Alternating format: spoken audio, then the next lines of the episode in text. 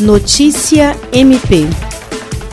Nesta sexta-feira, 11 de setembro, a Corregedoria Geral do Ministério Público do Estado do Acre realizou mais uma correção ordinária por meio de videoconferência na Promotoria de Justiça Especializada de Defesa da Educação de Rio Branco.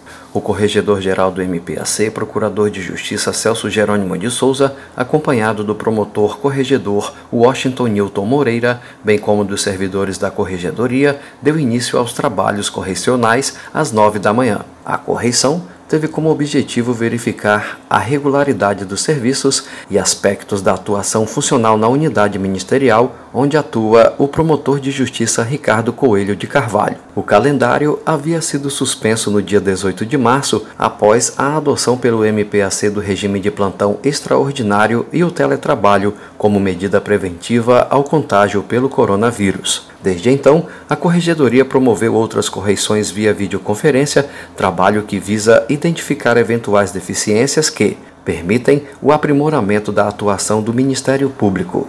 Jean Oliveira, para a Agência de Notícias do Ministério Público do Estado do Acre.